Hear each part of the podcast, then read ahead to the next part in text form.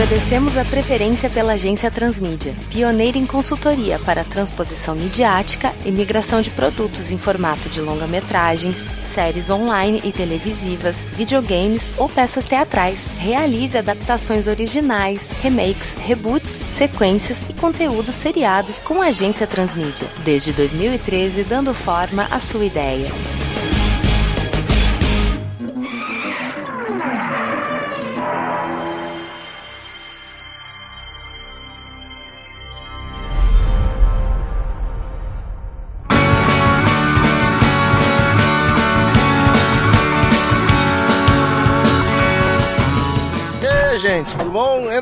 Entrando, chegar na hora. Legal, gostei disso. E aí, Vitor como é que você tá? É, a gente tem que manter os clientes, tá difícil a época, né? A gente tem que correr atrás da galera. Você tá sumido, Alexandre. A gente tem sua falta. Temos que tratar disso, temos que tratar disso. E quem é esse que você trouxe contigo? Eu sou o Edson Oliveira, eu sou do Departamento de Fontes e Pesquisas e o meu trabalho é cuidar da acuidade dos personagens. Sensacional. Então, entra aí, gente. Senta ali, senta aqui, Vitor, senta aqui, Edson, por favor. Ah, com licença. Entra aí, fica à vontade. Bom, senhores, o negócio é o seguinte. Já faz um tempinho que a gente se encontrou pela última vez, graças àqueles maravilhosos trabalhos de Space Ghost Herculoides que a gente fez. E a Warner, ela tá meio que, vamos dizer, focando mais os recursos dela nos heróis da DC. Todo mundo já deve ter visto, obviamente, os filmes do Superman, Batman vs Superman, Mulher Maravilha, tal e coisa. E meio que o projeto de revival dos personagens da Hanna-Barbera foi meio que deixado de lado. Então, o que eu propus para vocês da Transmídia é pegar um projeto novo, fazer uma coisa nova, pegando aquele cânone que a gente deixou nos outros três projetos, dessa vez tratando do Galaxy Trio, que foi mencionado várias vezes, inclusive. Quero saber de vocês o que que vocês me trouxeram sobre isso. Ah, é bom saber, Alexandre, que ainda que a gente esteja passando por um momento de desvirtuamento de projetos e tudo mais, queira ainda manter esse trabalho que a gente fez com tanto carinho para você junto a divisão da Hanna-Barbera e ter gostado o suficiente a ponto de dar continuidade com outros personagens. E como você bem frisou, a gente já mencionou o Galaxy Trio nas outras produções que fizemos juntos, mas não exatamente com o, Homem Vapor, o Homem Meteoro ou a Garota Flutuante. No caso, a gente destacou o Galaxy Trio como sendo os trios de policiais destacados daquela federação da qual a Patrulha Galáctica faz parte. Então, assim como o Space Ghost tinha um trio do qual ele fazia parte antes de fazer parte do projeto.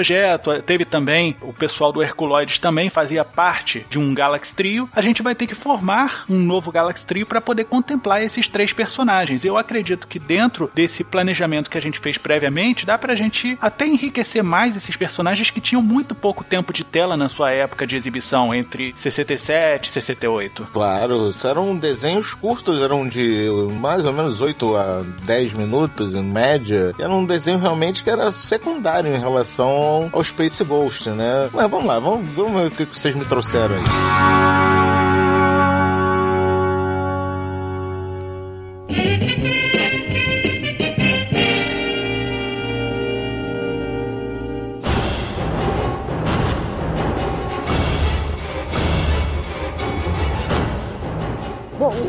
Original fazia parte do show junto com o Homem-Pássaro, né? Com o Birdman. Sim, então você tinha sim. um show de 30 minutos, com dois episódios do Homem-Pássaro, um no início e outro no fim. E no meio disso você tinha o Galaxy Trio. Os episódios não passavam de 8 minutos cada um. Uhum. E eram histórias relativamente simples, né? Porque não, não tinha como ter muita reviravolta. Os personagens principais, na verdade, os únicos recorrentes, né? Eram o Homem-Vapor, o Homem-Meteoro e a Mulher Flutuadora. Sendo que cada um deles eles tinham um uniforme próprio com um número no peito, né? O Homem Vapor número 1, né? Em algarismos romanos, o, o Homem Meteoro o número 2 e a Mulher Flutuadora o número 3. E eles faziam suas missões no espaço, comandados pela Polícia Galáctica, e eles pilotavam a espaçonave Condor 1. Era a viatura deles de trabalho, então, essa Condor 1, né? Exatamente. E fazia, pelo que você falou aí, trabalhos para a Polícia Galáctica, o que é facilmente convertido para a Patrulha Galáctica do Space Ghost que a gente formalizou nesse cânone do trabalho que o Alexandre Alexandre junto à agência Transmídia. Tem uma coisa muito interessante em vista dos outros trios galácticos que a gente coloca no desenvolvimento dessa franquia, é que eles têm superpoderes, né? Sim. A gente, quando criou aqui na Hanna-Barbera esses desenhos, não tinha muito pensar em origens e essas coisas, não. Mas depois a galera gosta, a galera curte esses desenhos, acaba criando todo o envolvimento com o resto do universo, a participação do Space Ghost e dos Herculoides também junto ao Galaxy Trio, então criou-se um cânone. No cânone, cada um é de uma raça alienígena diferente e esses poderes são referentes à raça de cada um deles, não são poderes da pessoa propriamente dita, e sim da raça a qual cada um pertence. É, na verdade, com exceção do Homem Meteoro, porque os habitantes do planeta dele não têm essa capacidade. Uhum, Mas exato. do Homem Vapor, o povo dele é dividido em duas espécies e uma espécie tem o poder de se transformar em diversos tipos de vapor e o outro não. Já na- no caso da fluturadora, todos os habitantes são várias raças, várias espécies e todos os habitantes têm poder sobre a gravidade no planeta dela. Uhum, exato. Ah, deixando claro, né, que a garota flutuadora, né, a mulher flutuante, não sei qual é que a gente utiliza em termos de português, é Gravity Girl, né? Na verdade, não é que ela seja flutuadora, ela tem poderes relacionados à gravidade. Exatamente. Na dublagem brasileira, ela era chamada simplesmente de flutuadora. Bom, é, isso dentro da espécie dela não quer dizer nada, né? Ela é só mais um, ou Maria. Exatamente. Maria.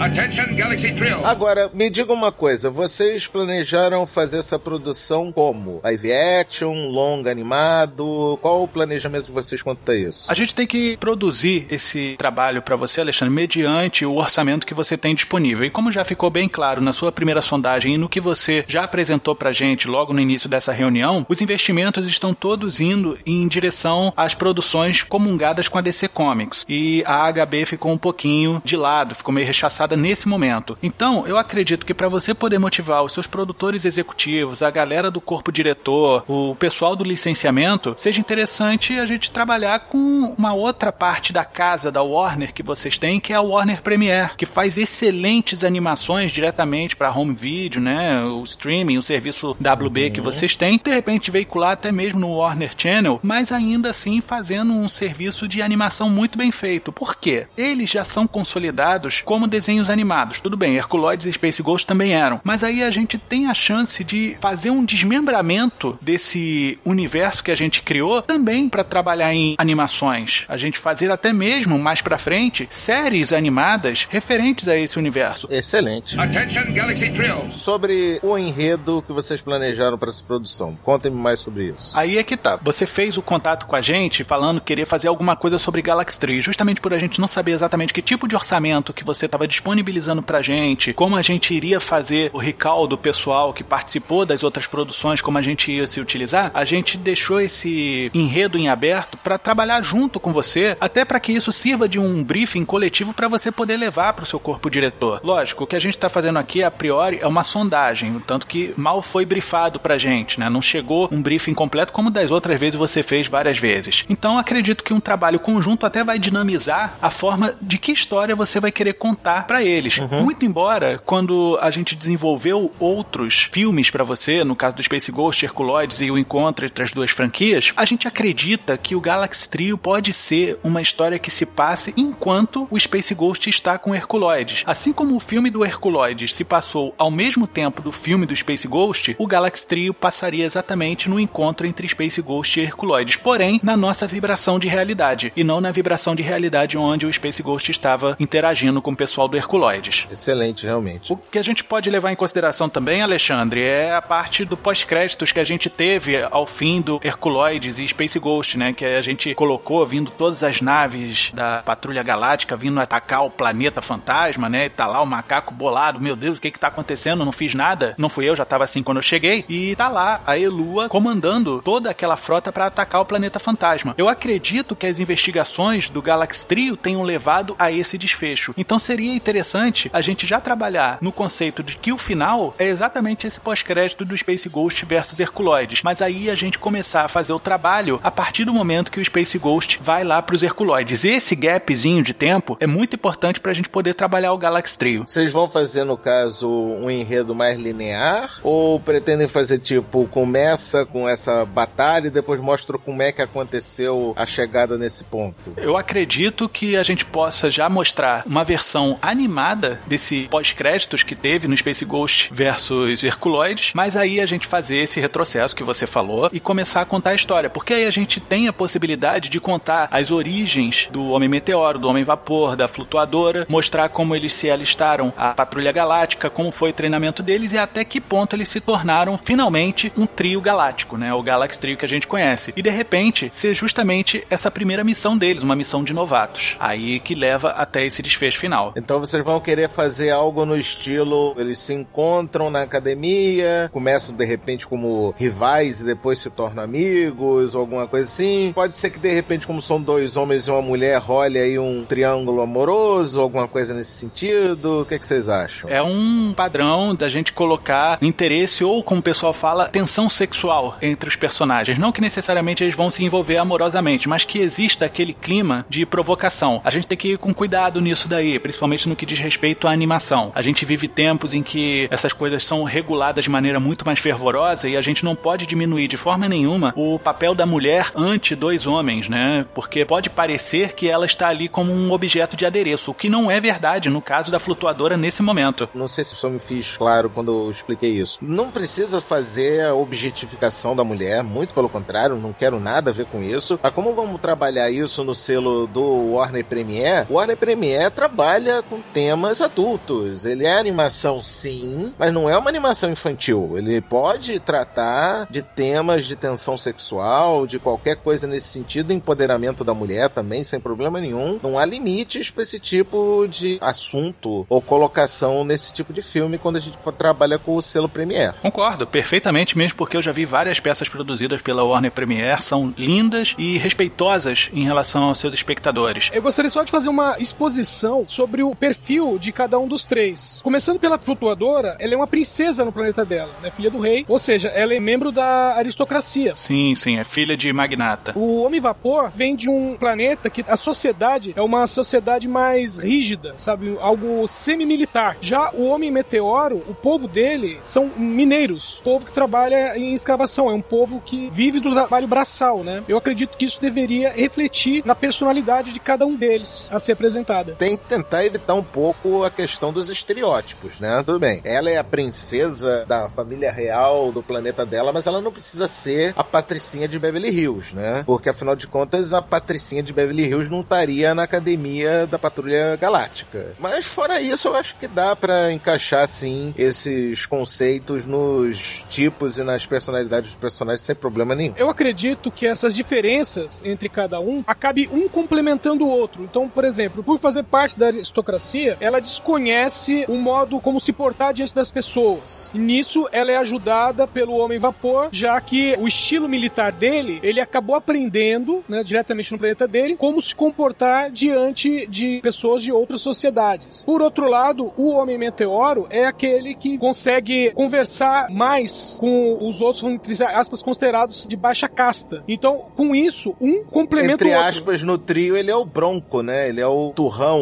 o caipira. Exatamente. Então, com isso, um complementa a personalidade do outro, né? Diante das necessidades. Attention, Galaxy Drill. E quanto aos equipamentos que eles vão usar, vai ter, obviamente, a Condor 1. Como é que ela vai ser representada nesse desenho? Eu tenho umas ideias sobre a aplicação da Condor 1 como sendo um elemento até de personalidade própria dentro dessa narrativa, mas eu acredito que seja interessante a gente falar sobre o conceito dela no desenho nesse momento para que a gente possa fundamentar até coisas que façam homenagens a esse conceito original e repaginando para esse novo conceito. No caso, ela vai ser personalizada para o trio propriamente dito ou vai ser um modelo padrão que todos os trios utilizam? Não, não, vai ser próprio, até para atender as demandas dos Galaxy Trio, porque eles são diferentes dos outros, né? Eles têm habilidades diferentes dos outros, porque normalmente um patrulheiro galáctico ele não tem poderes. Isso foi uma coisa relegada basicamente ao Space Ghost por conta da iniciativa Space Ghost, como a gente falou lá no primeiro filme, né? Pelo cânone que a gente propôs já nos três últimos longas, o Galaxy Trio não é necessariamente esse grupo, é uma denominação dada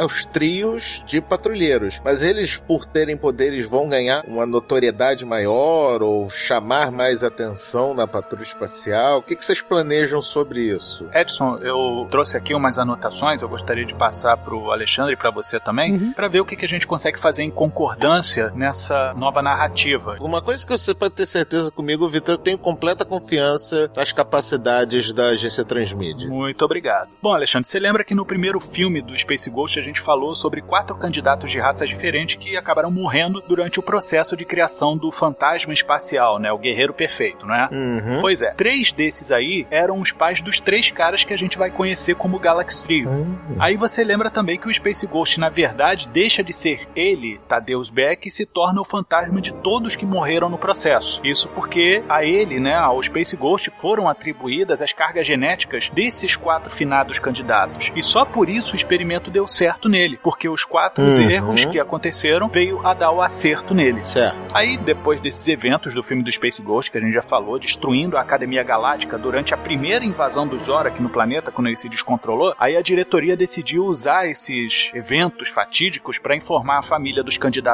mortos que eles morreram no cumprimento do dever durante aquela missão. Meio que uma maquiada na merda que eles tinham feito, na besteira de terem colocado essa galera para morrer e criar um Space Ghost. Sendo que, só um detalhezinho que eu quero deixar claro aqui, só pra não haver depois discrepâncias e erros na narrativa do desenho. Uhum. Temos que lembrar que a flutuadora é da família real. Então, se o pai dela estava nesse experimento, quer dizer que o rei do planeta dela estava no experimento. Veja bem, os pais não necessariamente precisa ser o pai, pode ser a mãe, o irmão mais velho ou alguma coisa do tipo, mas que esteja ligado ao sangue deles, entendeu? Que gere uma motivação. Posso dar uma sugestão? Eu sugeriria o príncipe, o irmão mais velho da flutuadora. Acho que daria menos intriga política quanto a, pô, o planeta perder o rei numa brincadeira dessas, causaria uma guerra. Podemos colocar o príncipe como sendo já até esperado herdeiro do trono, que o pai poderia já estar mais velho, poderia dar até um desgosto pra ela, né? Puxa vida, morreu o príncipe herdeiro e aí cai tudo nas costas dela, que de repente não era pra ser ela, ela Perfeito. tava tendo uma criação pra ser outra coisa. Isso daria, inclusive, o motivo pra ela estar na Patrulha Galáctica. Uhum. Perfeito, muito bom. E até pra gente poder afirmar que houve um pesar sobre a morte desses candidatos, ficou em aberto na Academia Galáctica vagas para que os filhos ou pessoas ligadas diretamente a essas pessoas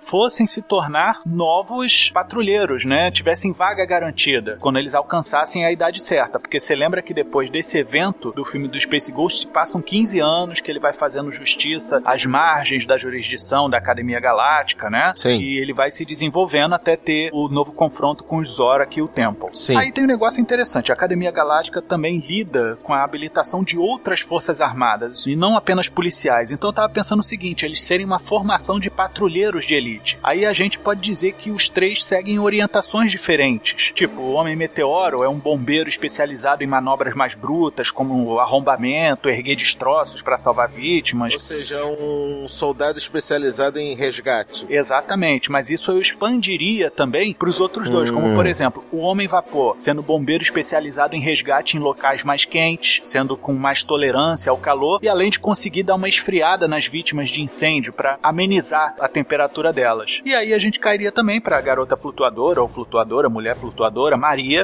Maria.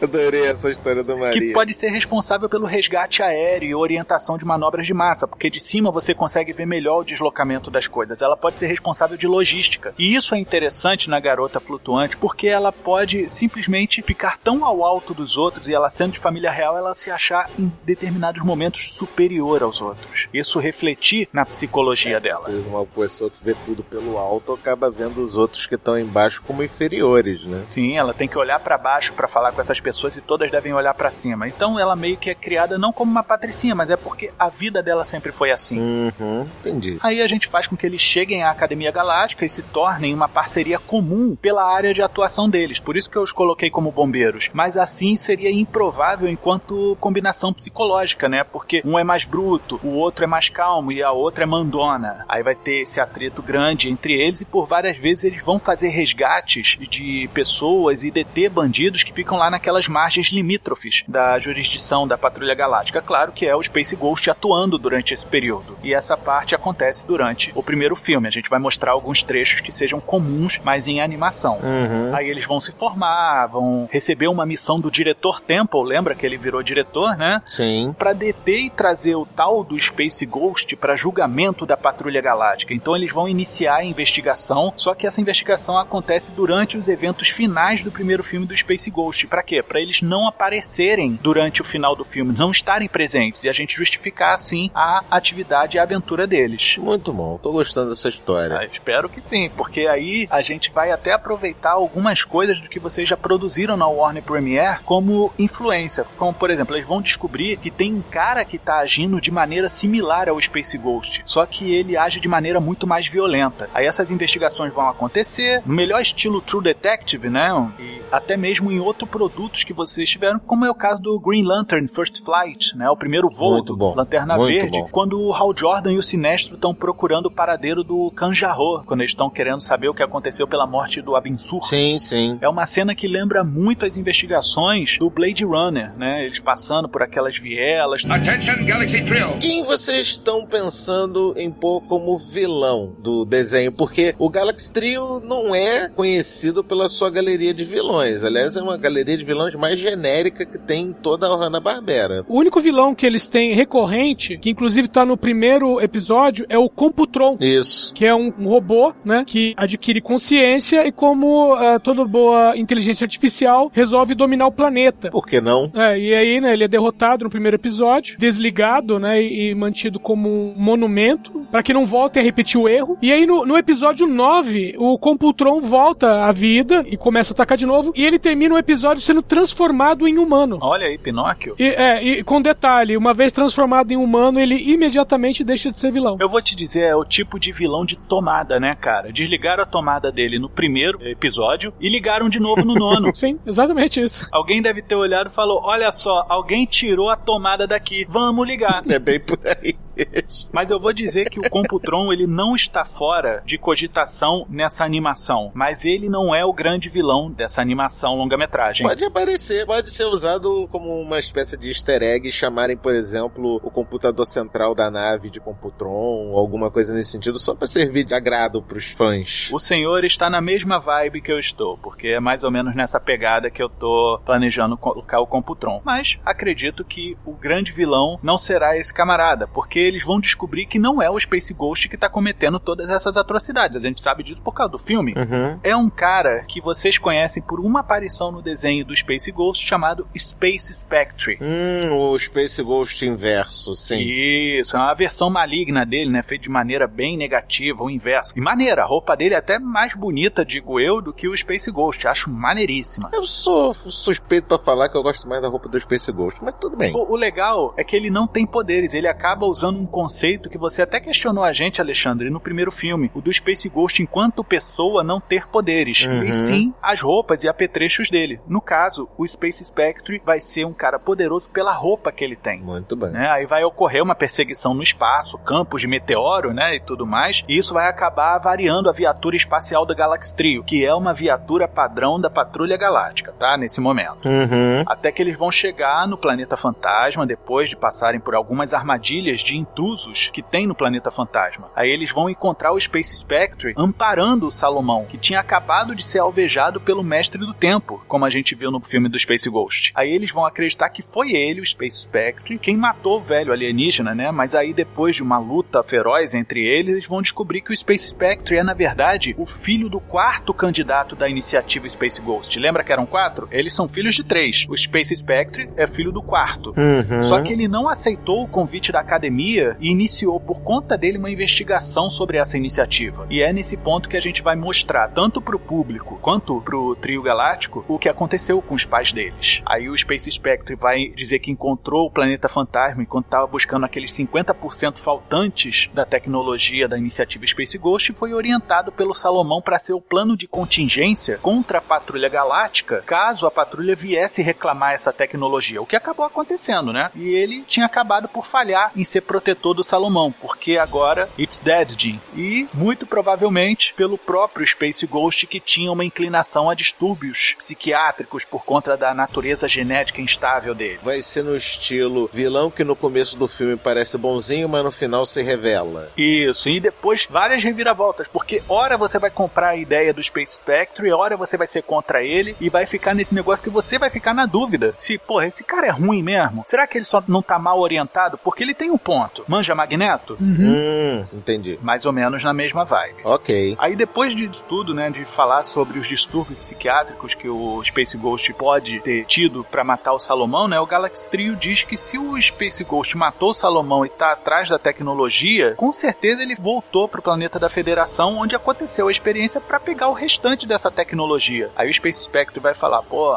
é isso aí mesmo, pô, vocês são bons, entendeu? Vocês não estão aqui à toa, vocês ligam ponto rapidinho. Aí os quatro vão embarcar na Condor 1, que até então era a nave do Space Spectre para todos os efeitos, porque a viatura padrão da Patrulha Galáctica quebrou, avariou lá no campo de meteoros, e os quatro partem em direção à sede. Aí no caminho, eles vão encontrar o corpo do Mestre do Tempo, ex-diretor da Academia Galáctica, né? Lembrando que isso aconteceu no pós-crédito do Space Ghost versus Herculoides, e lá naquela região dos destroços do resort espacial, quando eles voltam daquela dimensão, e quando eles resgatam o corpo para dentro da Condor 1, o Space Spectre vai dizer, ó, isso aí é obra do Space Ghost, porque nos arquivos da iniciativa que eu peguei, o nome desse cara aí estava como responsável dos experimentos. E aí que a gente liga ao terceiro filme dessa franquia que a gente montou junto. Aí vai vir a parte mais esperta, porque enquanto o Galaxy Trio tá numa nave que não é que eles saíram de lá, né? Eles pedem autorização para Condor 1 atravessar os escudos de fronteira do planeta, o Space Spectre vai chegar e vai questionar se eles vão continuar servindo a academia mesmo assim, sabendo que ela foi a responsável pela morte dos pais, entes queridos deles. Aí ele vai levando essa galera no papo, faz eles entrarem meio que num conflito e tudo mais, e quando ele percebe que já passou pelas fronteiras, ele aciona no bracelete dele a forma intangível. Ele vai sair da nave e vai voar para dentro do planeta. Aí tudo que ele queria era só ser levado para dentro dos domínios da Federação sem problema. E isso Hum. acabou sendo feito pelo Galaxy Trio sem perceber. Entendi. Aí quando ele tá indo lá com aquele ódio, né, ultrapassando as nuvens, seco de vingança, voando, ele percebe que tá tudo praticamente destruído, porque afinal de contas não faz nem dois dias que teve o grande ataque lá da luta final do filme do Space Ghost contra os Zorak. Aí ele decide fazer por ele mesmo uma destruição mais interna, passando despercebido pela segurança usando esses apetrechos dele para ficar invisível e tudo mais. Ele não vai mais destruir o local, ele vai desestruturar. Ah, sabotagem no caso, né? Isso, e também buscar mais informação, porque o que tá no cerne desse personagem que a gente tá montando é que ele tá atrás de respostas. E nenhuma resposta que ele conseguiu até agora conseguiu satisfazer ele. Entendi. Ele tá sempre em busca de mais e mais, é como uma sede de um conhecimento que não agrada a ele.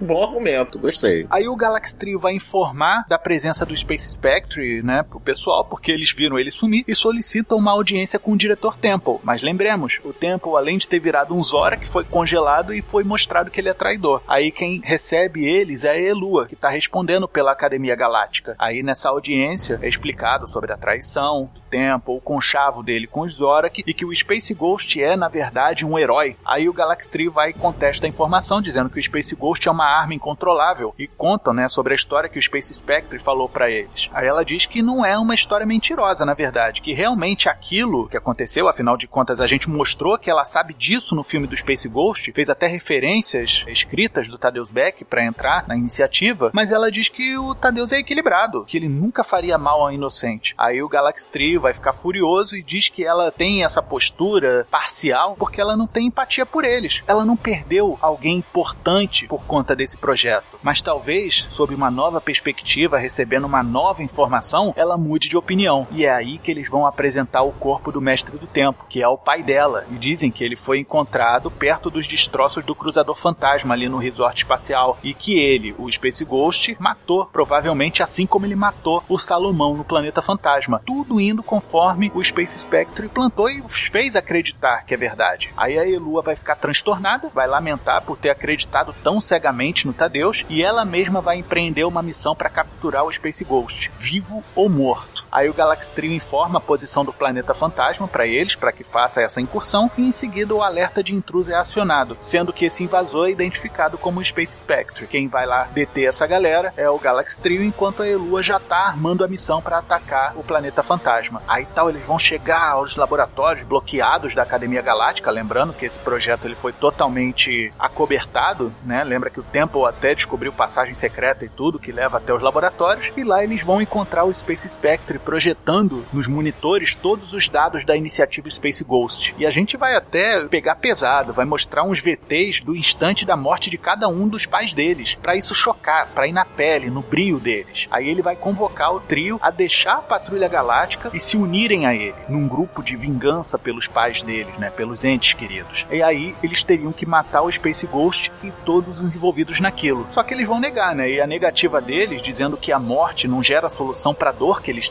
vai fazer o Space Spectre iniciar mais uma luta contra eles. Aí no final, o Space Spectre vai vencer os três e diz que vai poupar a vida deles dessa vez porque eles não são uma ameaça, porque ainda consegue ver neles irmãos de tragédia. E agora ele conseguiu detectar novamente o sinal do Space Ghost e vai caçar ele, vai atrás da cabeça do Tadeus. E que se eles vão insistir em impedir, eles não vão ser tão poupados como foram há pouco tempo. Ele não vai ser tão piedoso. Aí a garota flutuadora vai até tentar alcançar ele numa perseguição de voo por meios próprios. É legal também a gente mostrar o voo singular sem nave, né? Eles voando tal pelos céus do planeta da Federação, mas ele vai conseguir derrotar ela, né? Vencer e vai se agarrar na carenagem da grande nave que está sendo capitaneada pela Elua em rumo ao planeta fantasma. Assim ele consegue passar pelos escudos fronteiriços. Aí o Galaxy Trio vai correr até a Condorum e vai partir também. Nesse meio tempo, vai acionar assim, ó, Computron, toma um rumo diferente do destacamento da Patrulha Galáctica. Aí nesse momento o Homem Meteoro vai questionar por que ele vai dizer: a gente precisa de alguém mais experiente naquilo que o Space Spectre faz. A gente precisa de ajuda. A gente precisa do Space Ghost. E aí eu fecharia o filme. E olha o easter egg aí, olha o docinho pro fã, né?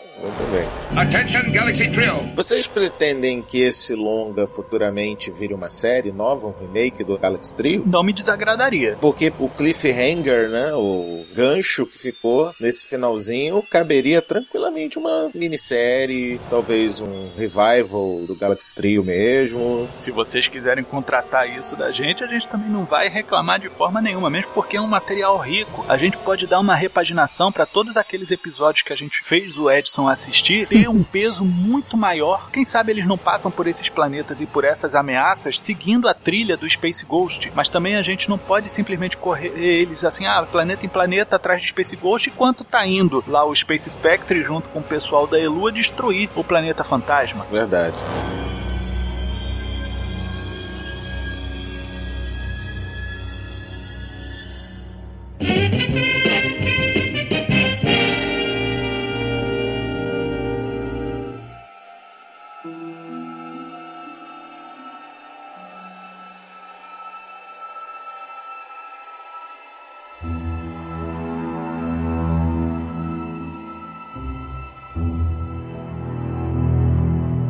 Bom, senhores, uma das coisas que a Warner Premiere pode se gabar sem qualquer modéstia é a qualidade das suas equipes de dublagem. Tanto no elenco quanto na direção. Principalmente porque na direção de dublagem normalmente fica o próprio diretor do filme, que facilita muitos casos. Então, pra gente manter esse padrão de qualidade, eu gostaria de saber quais são as propostas dos senhores para fazer as vozes americanas dos nossos personagens. Bom, para fazer a voz do Homem Vapor, eu gostaria de sugerir o Kevin McKidd. Ele é um escocês de voz grave e ele tá fazendo bastante sucesso atualmente na série Star Wars Rebels. Apesar de ser escocês, ele consegue fazer um sotaque americano muito bom. Então vocês imaginem que é a voz do Schwarzenegger, mas sem o sotaque austríaco. Sim, ele tem uma ótima dicção e ele sabe perder o sotaque quando tá fazendo uma produção americana. É muito bom mesmo.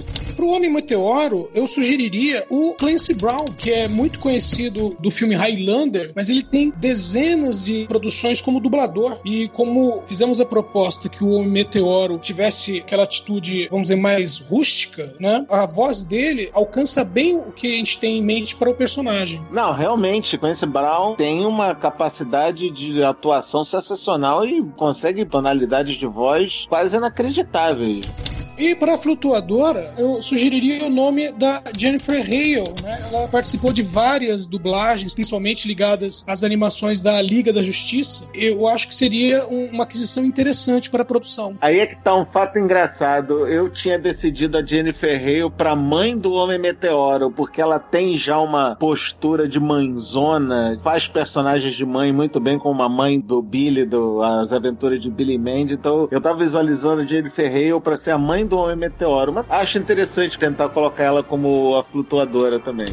Para o papel do Space Spectrum, eu pensei bastante, cheguei ao nome do Toby Kebbell. Ele interpreta o Koba nos filmes do Planeta dos Macacos, né? Ele é Sim. o contraponto do César. Sim, então sim. ele faz aquele que quer liderar, mas você não pode confiar nele. Ele tem uma boa voz de pessoa amargurada também. sim, Isso, sim. exatamente. E eu acho que isso representaria bem o personagem. Uhum.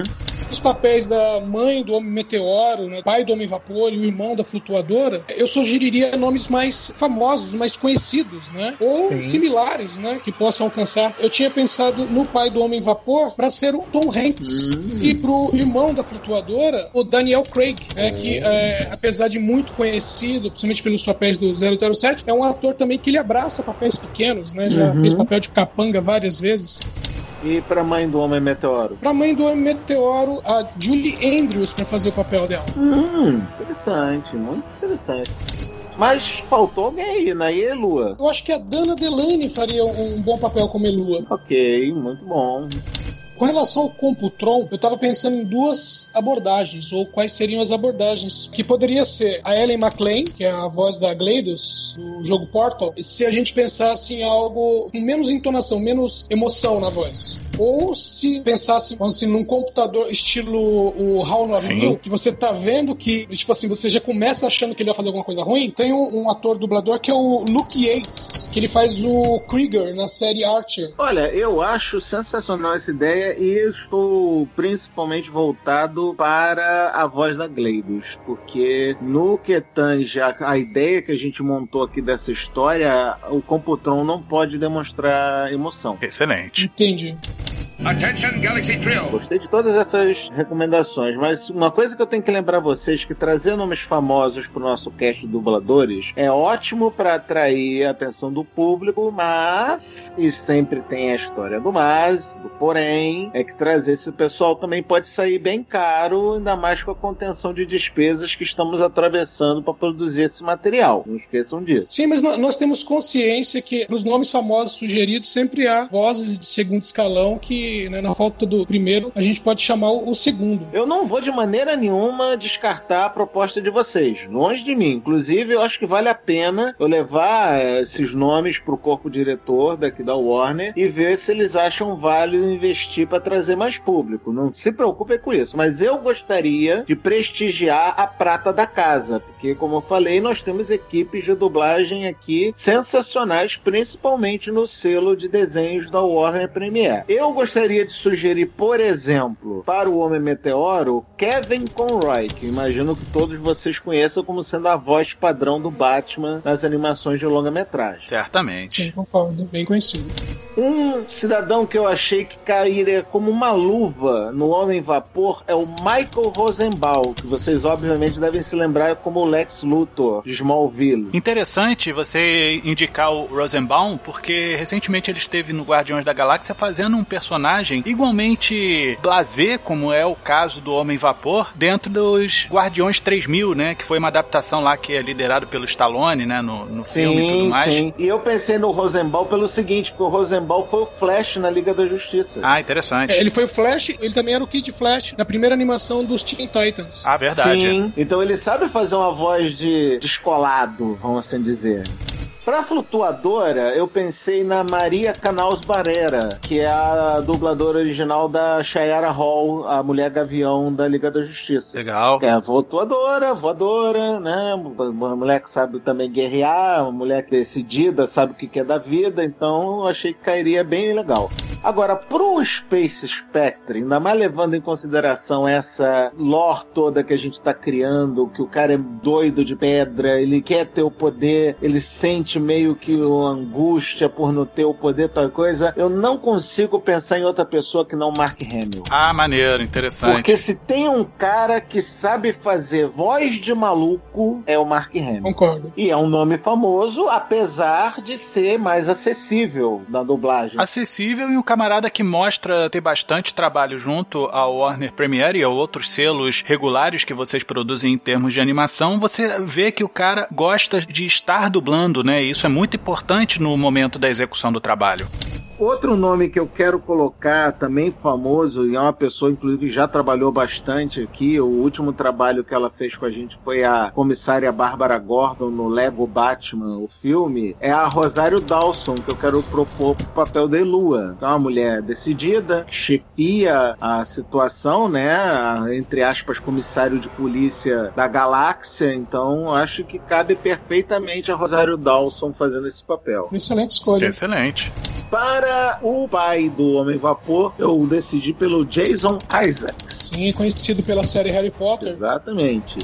A mãe do Homem Meteoro, eu já falei, era Jennifer Hale. E pro irmão da flutuadora, eu trouxe um nome muito famoso, principalmente nas dublagens dos jogos, que é o Sr. Troy Baker. Ele fez, entre outros personagens, o Joe no Last of Us, faz várias vezes também personagens em Ghost Recons e Rainbow Six da vida, quase sempre é o diretor ou chefe do esquadrão. Então ele tem bastante trabalhos de dublagem e eu acho que vai dar um bom irmão da flutuadora. Ah, excelente. Attention Galaxy Trio. É isso aí, eu vou levar pra divisão internacional de dublagem da Warner Premiere e vamos ver o quanto que o financiamento vai poder abrir o bolso, né? Mas agora, vamos falar sobre casting nacional, brasileiro. Nesse caso, eu gostaria de saber a sugestão da agência Transmídia para dar voz aos personagens. Quem será o diretor dessa dublagem e onde ela será realizada? No caso, o estúdio de dublagem. Vamos seguir como na ordem anterior. Vai lá. Correto, Alexandre. Vamos começar então com o Homem Meteoro. A sugestão é do Eduardo Borghetti. Você provavelmente conhece os trabalhos dele sendo a voz do Cyborg nos Jovens Titãs e nos desenhos da Liga da Justiça que tem sido lançado diretamente em DVD. Ele faz a voz do Jarvis e agora o Visão no universo Marvel no cinema. E ele é o Jake em Hora de Aventura. Eu acredito que ele tem uma voz de peso que em certos momentos pode inclinar para o jovial, mas também para o muito conciso, bruto, áspero, que pode em certos momentos coincidir com a composição psicológica dele. Boa, boa escolha. Inclusive, após o falecimento do Newton da Mata, o Eduardo Borghetti é a voz oficial do Bruce Willis. Sim. Continuando, a gente tem o Homem Vapor e a minha sugestão fica muito parecida com a que você fez, Alexandre. Fica pelo Marcelo Garcia, que faz a voz do Flash na Liga da Justiça. Sim. Ele faz a voz do Reed Richards no desenho do Quarteto Fantástico, que sucedeu os dois filmes do Teen Story. E ele é a voz do Conde Olaf, interpretado pelo Neil Patrick Harris em Desventuras em Série, que vem saindo pela Netflix. Sim, Lembrando sim. que o Neil Patrick Harris também dublou o Flash em The New Frontier. Verdade, verdade. Eu já provei esse. Perfeito pro Homem Vapor, já que a gente tá querendo algo, um jeitão mais descolado, mais malandrilson, né? Vamos assim dizer. Não, tá perfeito. Marcelo Garcia já está aprovado. E pra flutuadora? Flutuadora, opção de Luísa Palomanes. Você a conheceu como Estelar, dos Jovens Titãs, né? E a Uhum. gente sabe que tem traços que parecem muito com da Flutuadora. A gente tem a Docinho, das Meninas Superpoderosas, né? Algo mais forte, mais impetuoso. E, em falando de nobreza, a gente tem a Princesa Merida, Sim. De Valente. Ela fez a voz da personagem também. Sim, muito bom mesmo. Eu daria preferência pra flutuadora por ser uma personagem que deve começar mais meiguinha, mas depois pegar uma firmeza maior, a Pamela Rodrigues, que faz, entre outros personagens, a Princesa Jujuba, de Hora de Aventura. Ela consegue tanto passar uma doçura na voz, mas também na hora do pega pra capar, ela, vamos dizer, engrossa a voz e vira general.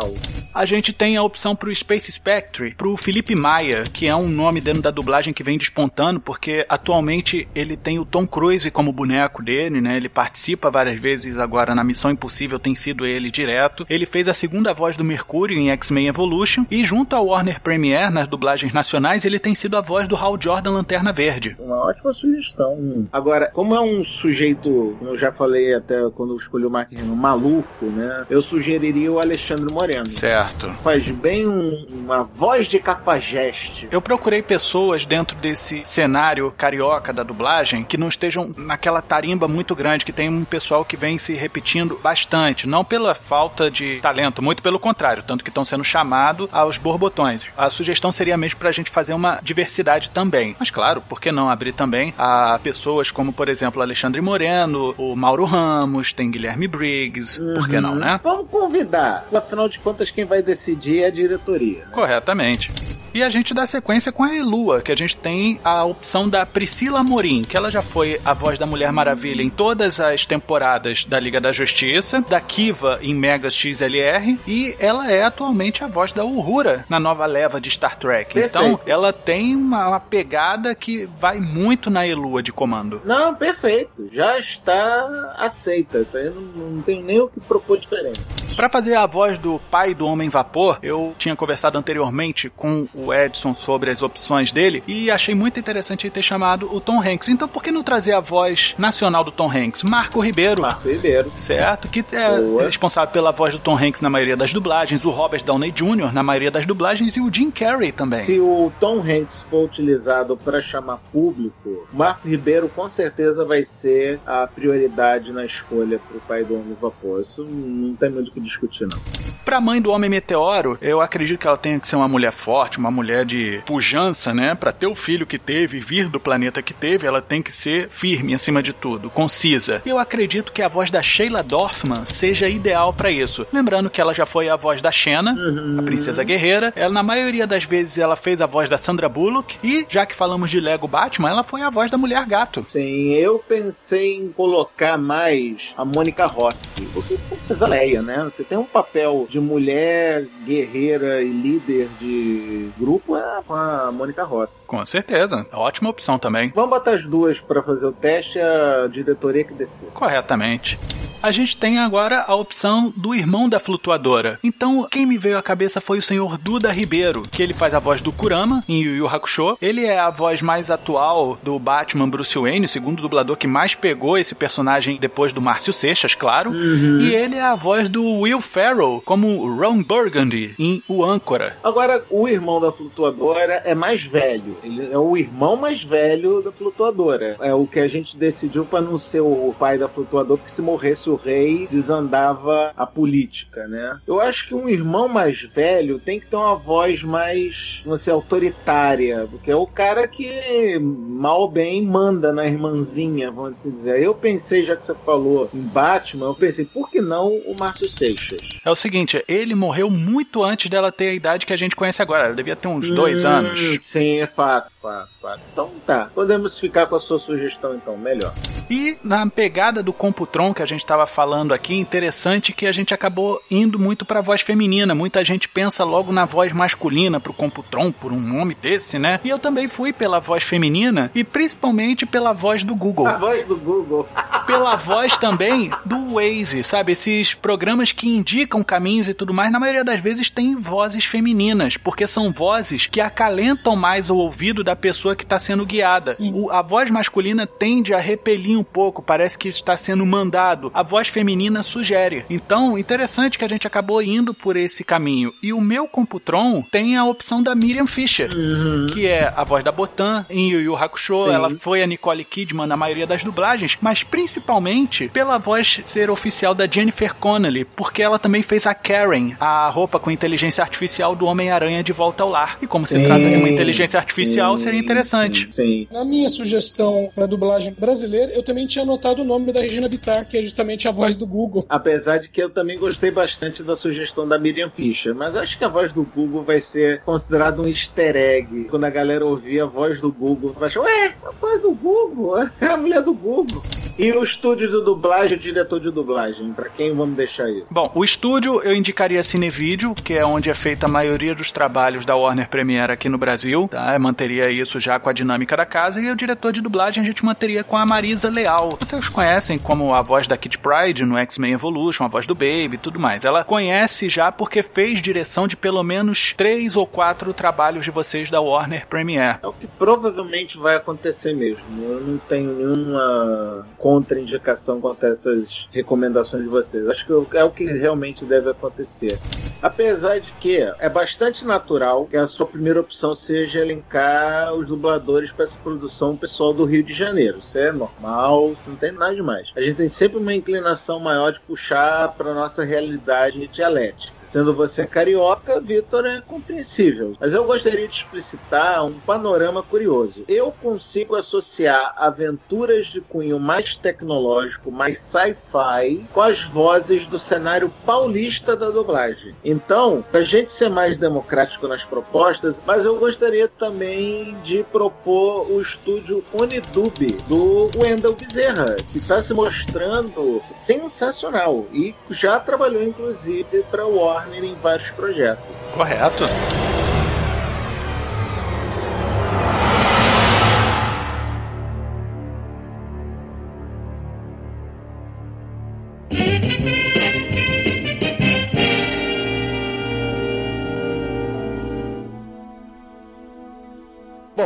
Tô adorando esse papo nosso, tô realmente muito empolgado com esse projeto, mas olha aí, a já passou inclusive da hora que eu tinha planejado para essa reunião, para tu ver como é que esse papo tá delicioso. Infelizmente eu tenho já uma outra reunião agendada. Eu vou pegar todo esse material que vocês me passaram, transformar num projeto e mandar para diretoria o mais rápido possível. Vitor, obrigado de novo por mais esse trabalho de competência absoluta.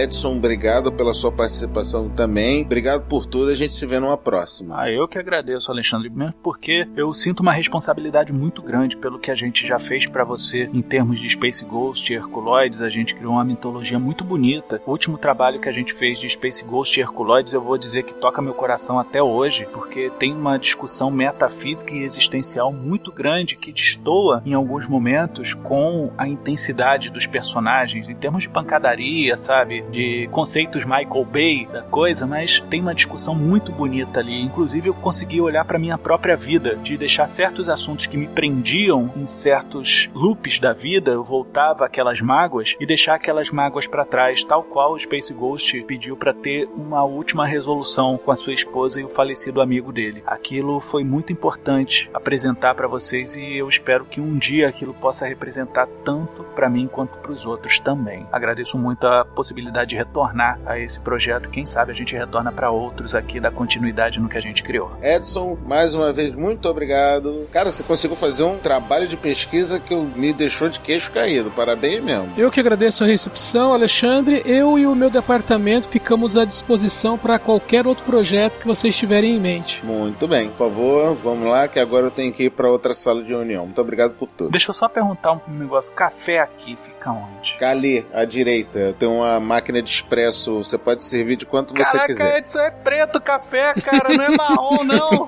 Pô, colocar isso no bolso e levar pra Dona Penha.